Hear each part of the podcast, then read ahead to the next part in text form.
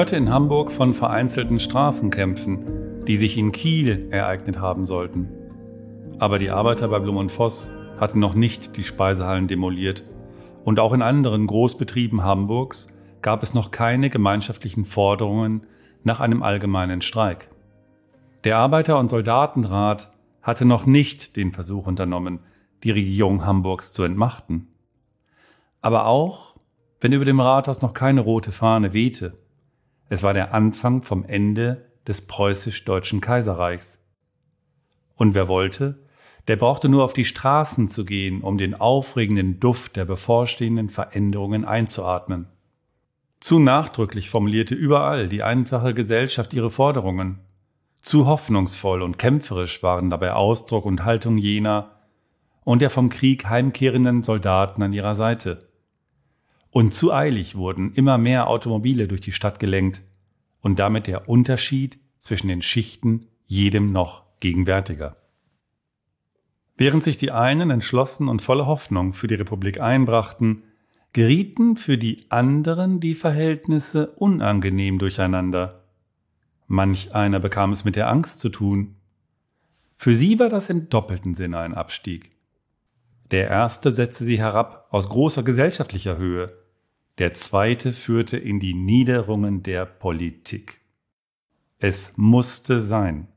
Die neuen Kräfte waren da, nichts konnte das aufhalten, und darum änderte sich jetzt für alle die Welt. Aber wo es möglich war, da bewahrte man sich ein paar schöne Dinge. Einige wollten das Wochenende, etwas abseits von allem, recht unbeirrt und unerschrocken als Gäste eines Polospiels in Kleinflottbeck verbringen, einer Gemeinde im Landkreis Pinneberg. Neben den jüngsten Ereignissen von politischer Relevanz war in der aktuellen Ausgabe eines der Abendblätter zu lesen, dort habe man schon 1898 nur knapp 40 Jahre nachdem der Sport durch englische Kavallerieoffiziere von Indien nach Großbritannien und von dort aus nach Hamburg gelangte, an der Quelle des kleinen, südwärts fließenden Flüsschens Flottbeck, den Polo Club mit Freude gegründet. Seitdem waren nun 20 Jahre vergangen. Der Polosport hatte während des Krieges geruht, aber jetzt wollte man ihn wieder ausüben und beides sollte gefeiert werden. Auch Magdalenas Eltern, Alfred Ludwig und Agnes Hansen, gehörten zu denen, die an jenem Sonntag zum Fest mit dem Vorsitzenden des Clubs und den zahlreichen Gästen in sommerlich heitere Atmosphäre gebeten wurden.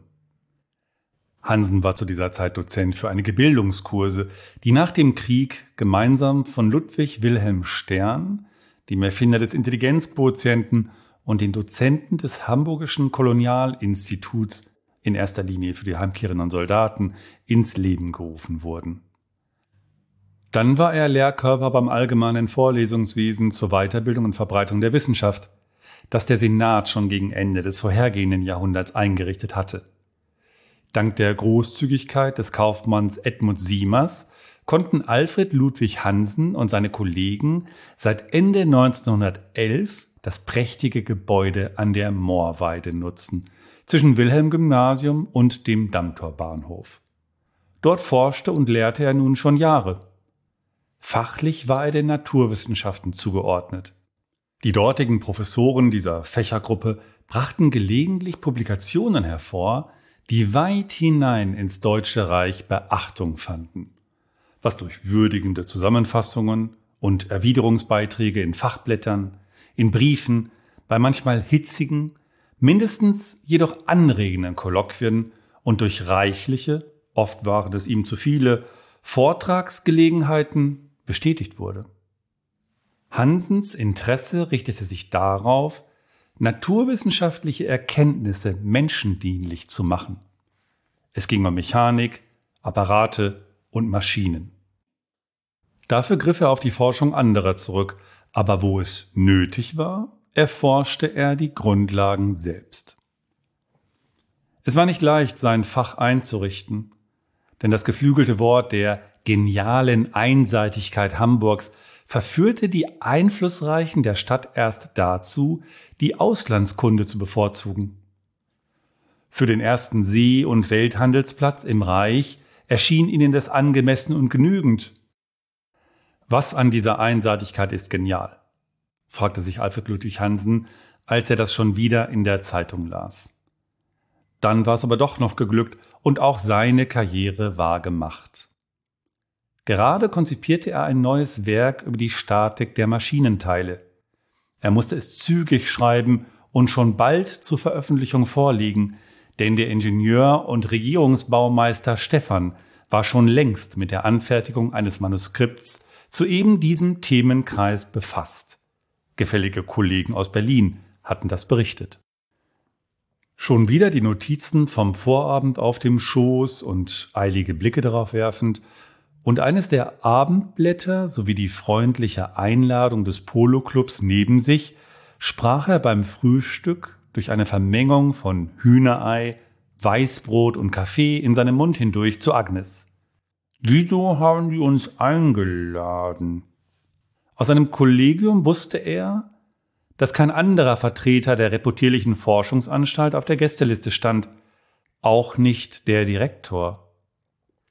Dessen und die Bemerkungen der Kollegen zum bevorstehenden Polospiel waren in milden Spott gefärbt, weshalb Hansen nun überlegte, der Feier auch selbst fernzubleiben, obwohl sie ihn reizte, würde sie ihm doch die Möglichkeit eröffnen, die Bekanntschaft weiterer bedeutender Bürger Hamburgs zu machen. Möglicherweise, so seine Überlegung, entsprachen die Müßiggänger in Kleinflottbeck nicht so recht dem akademischen Stande. Ihm sei das gleich, betonte er für seine Frau. Sie konnte ahnen, dass es anders war. In der Tat lagen Welten zwischen der Feier in Kleinflottbeck und dem, was sie in den akademischen Zirkeln taten, und dies könnte eine Erklärung für die Zurückhaltung der Herren Kollegen sein. Es ist doch verständlich, sagte Agnes Hansen, die ungelenk ein weiteres Stück Würfelzucker mit einer Zange zu greifen versuchte. Dass sie Leute wie Baumann und Stein dort nicht wollen, aber du bist eingeladen, weil du nicht so reserviert bist wie die Herren, die ohnehin die Nase rümpfen, weil Polo und auch jede andere Ertüchtigung ihnen unerquicklich ist. Wenn überhaupt, so schob sie spöttisch nach, würden die anderen Professoren in Talaren erscheinen, um sich erkennbar von den anderen Gästen abzuheben. Sie lachte über ihre Bemerkung. So war noch unentschieden, ob man sich nachmittags in Kleinen Flottbeck einfinden würde. Bedeutender war hingegen, und darum stand es fest, gleich würde man sich gemeinsam auf den Weg zu St. Johannes machen, der ältesten evangelisch-lutherischen Pfarrkirche im Hamburger Stadtteil Eppendorf. Und der Vater würde auch an diesem Sonntag, wenigstens für drei Stunden, an der Lösung eines technischen Problems arbeiten, die sich eines Tages, so war er gewiss, in so mancher Maschine wiederfände, sollte sie ihm einfallen und ihre praktische Umsetzung einmal irgendjemandem gelingen. Grundlagenforschung nannte er das.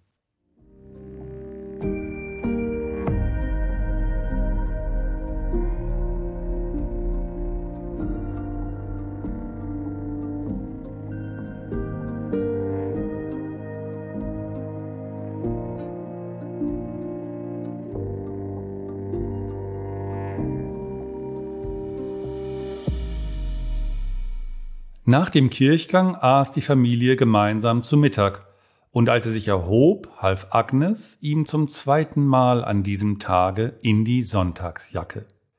Sie fingerte noch eine Fluse von der Schulter des Gatten. Dieser küsste sie flüchtig auf die Wange und trat aus dem erst vor wenigen Jahren fertiggestellten, sehr angemessenen Bürgerhaus am Gedichensweg in den Vorgarten. Er legte den Kopf in den Nacken und betrachtete den Himmel. Nun war sie schon dabei, die Zeitung vorsichtig dergestalt zu falten, dass keiner der vielen Krümmel und Sosentropfen, die er darauf verteilt hatte, noch tiefer hinunterfalle. Da war der Professor schon wieder zum Treppenabsatz der noch angelehnten Haustür zurückgelaufen. Mit einer Hand am Türknopf blickte er wieder hoch zur grauen Himmelsdecke. Er sah dabei nach links und rechts.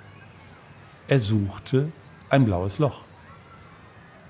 Wenn das Wetter durchwachsen war, Regen drohte oder fiel, lief er häufig eiligen Schrittes zur nur fünf Gehminuten entfernten Haltestelle Kellinghusenstraße, um von dort die nächste Hochbahn in Richtung Millantor zu nehmen, wo er dann für den Rathausmarkt umstieg. Ein 20-minütiger Fußweg lag dann noch vor ihm, bis dass er seine Wirkungsstätte erreichen würde, die schräg gegenüber dem Dammtor Bahnhof lag. Aber an jenem Tag fand er tatsächlich ein kleines blaues Hoffnungsloch. Dadurch schien die Sonne immerhin verhalten. Auch das übrige Grau durchstieß sie manchmal, und so stieg er endlich und recht guter Dinge auf sein Fahrrad. Sein Weg führte in diesem Fall über das holprige Kopfsteinpflaster des Trummersweg entlang zum Logeplatz, von dort zum belebten Kreisverkehr Klosterstern und bald zwei Kilometer über die schnurgerade, aber leicht ansteigende Rotenbaumchaussee, dem zugleich gefährlichsten Abschnitt seiner Strecke, auf der schon mancher automobil gewordene Bürger seine Fähigkeiten bei zu hoher Geschwindigkeit überschätzt hatte, mit den entsprechenden Folgen. Weil es dort das erste Stück bergauf ging, rechnete er für den gesamten Weg gegen 20 Minuten. Ihm gefiel, wie das seinen Kreislauf ertüchtigte und dass so schon mit dem Rad auch sein Denken zu den Maschinendingen in Gang gesetzt war, noch bevor er sich in seinem Büro eingefunden hatte.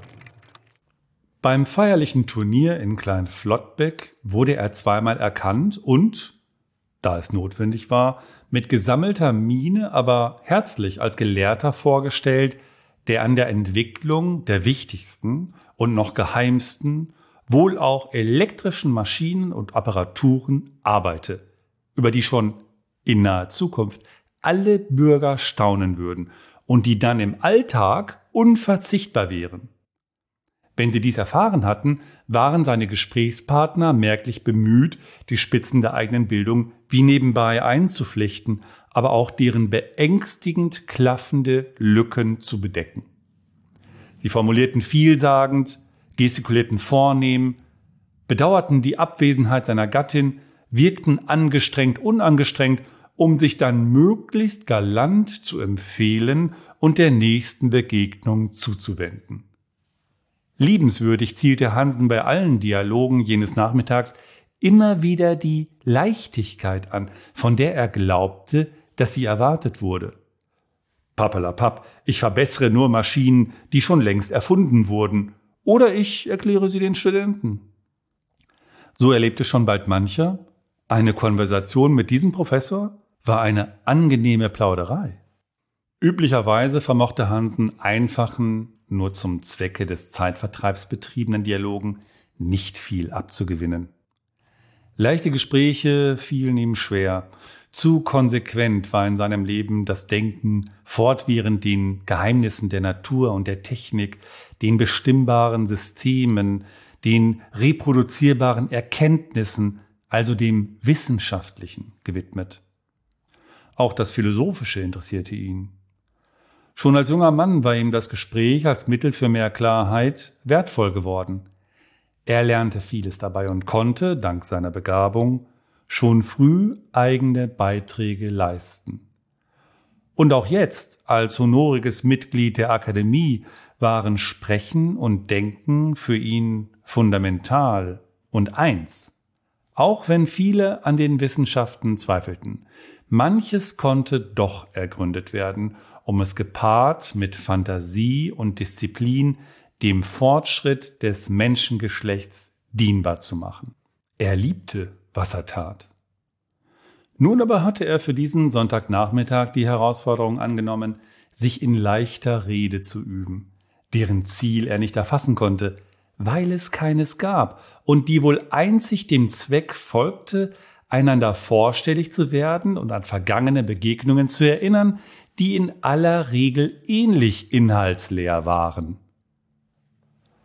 So stand er auf einer Wiese, halb im Schatten eines weißen, vornehm dekorierten Zeltes mit schönem Mobiliar, halb unter der stechenden Nachmittagssonne. Geschützt von einem hellen Strohhut mit großer Krampe, widmete er sich mal der einen, mal der anderen Begegnung, und es kam ihm anstrengender vor als ein Fachgespräch unter Kollegen. Es nahm ihn ganz ein, und so konnte er dem Spielgeschehen vielleicht noch beiläufig mit den Augen folgen, aber er verstand nicht mehr recht, was er da sah. Die Tochter Magdalena versuchte hingegen gierig dem flinken Ball über das Feld zu folgen. In der warmen Nachmittagssonne ist das hohe Tempo für die Tiere viel zu anstrengend. Die Erschöpfung sei ihnen doch anzusehen, nachdem sie mehrmals über die Weite von 300 Jahres getrieben worden waren. Ihr gefiel auch nicht, wenn die Reiter für schnelle Richtungswechsel an den Halftern der Tiere zerrten. Sie sah sich alles genau an und dafür stand sie in ihrem hellen Kleid direkt am Spielfeldrand. In der Hand hielt sie eine kühle Limonade. Sie fühlte mit den Tieren und darum schienen ihr die 7,5 Minuten jedes Chakas fast unvergänglich. Es war zwischen dem dritten und vierten Chakra und die Felle der ausgewechselten Pferde glänzten schon wie die der früheren vom Schweiß der Anstrengungen, als sie von drei anderen zu einer Runde Ludo eingeladen wurde. Sie waren ebenfalls heranwachsend und ungefähr in ihrem Alter, vielleicht etwas älter als sie. Fragend sah sie ihren Vater an, der dies mit mildem Blick erlaubte, und so teilten sich die vier in zwei Mannschaften auf, die sich an einem der hinteren Tische, etwas abseits vom übrigen Geschehen, gegenübersetzten. Er freute sich, dass seine Tochter bei dieser Gelegenheit die kindgerechte Variante des Pachisi kennenlernte, die, wie der Polosport, vor vielen Jahren ihren Weg von Indien über England nach Hamburg gefunden hatte. Auf dem Heimweg, so überlegte er, würde er ihr erklären, dass dies ein Derivat des Chopin war, der eher aristokratischen Spielvariante. Dort waren die Regeln komplizierter. Aber hier, beim Ludo, wurden die Spielsteine ganz einfach im Uhrzeigersinn gezogen und die Spieler konnten zwei Figuren zu einer verschmelzen. Die Spieler mit den roten und schwarzen Steinen bildeten die eine Mannschaft und die Spieler mit den grünen und gelben Steinen die andere. Wenn Magdalena ihre Steine schnell im Ziel hatte, freute sie sich trotzdem weiter würfeln zu dürfen, denn die Regeln erlaubten, ihre Punkte mit Rolfssteinen zu setzen, der ihr Spielpartner war. Manchmal wurden sie gemeinsam wie ein Stein gezogen und dann kamen sie schnell weiter. Diesen Vorteil hatten sie jedoch andauernd mit dem Risiko zu verrechnen, auch gleichzeitig geschlagen zu werden. Nach diesem Nachmittag und den überwiegend heiteren Erfahrungen wollte Magdalena häufiger, als es ihrem Vater lieb war, sonntags zum Polo nach Kleinflottbeck. Alfred Ludwig Hansen führte die von nun an bisweilen dorthin und tat das für die Leidenschaft, die seine geliebte Tochter Magdalena für ihn erkennbar für Polo und für Ludo entwickelt hatte. Wenn sie dann endlich bei Rolf war, verhielt sie sich ganz unauffällig, so als sei die gemeinsame Routine, die sich nun sanft ausgebildet hatte, nicht mehr als ein notwendiger Zeitvertreib beim Warten auf den Vater.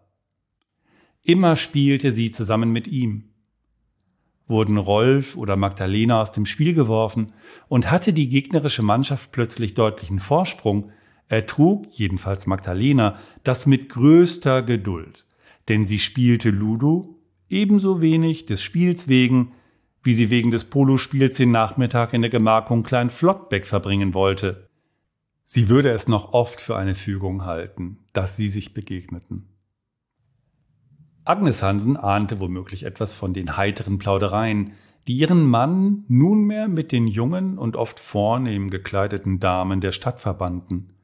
Das ist doch sonderbar, beobachtete sie, als Vater und Tochter einmal am Frühstückstisch den bevorstehenden Polobesuch am Nachmittag besprachen.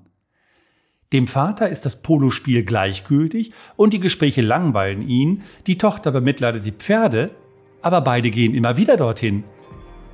Sie beließ es bei diesem Einblick in ihre Gedanken.